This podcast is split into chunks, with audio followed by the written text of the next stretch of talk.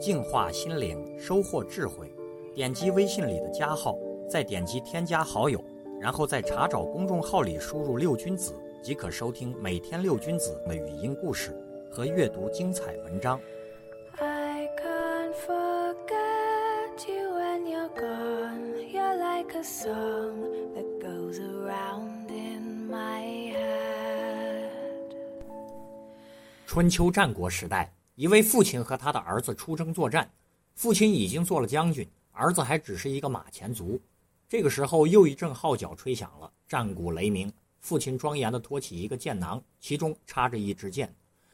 父亲郑重地对儿子说道：“这是家喜宝剑，佩戴在身边，力量无穷，但是千万不可抽出来。”这是一个极其精美的箭囊，厚牛皮打制，镶着悠悠泛光的铜边。再看露出的箭尾，一眼便能认定是用上等的孔雀羽毛制作而成的。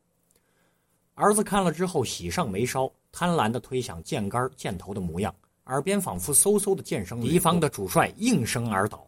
果然，佩戴宝剑的儿子英勇非凡，所向披靡。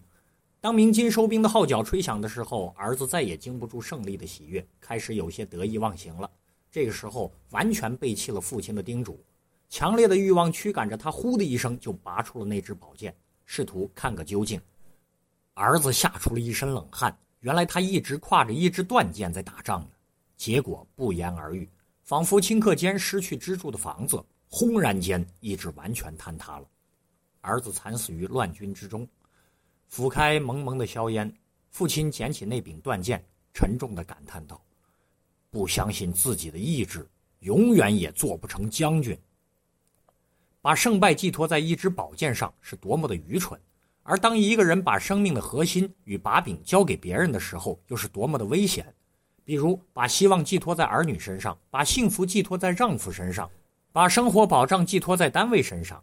这个故事告诉我们，自己才是一支箭。”若要他坚韧，若要他锋利，若要他百步穿杨、百发百中，磨砺他、拯救他的，都只能是自己。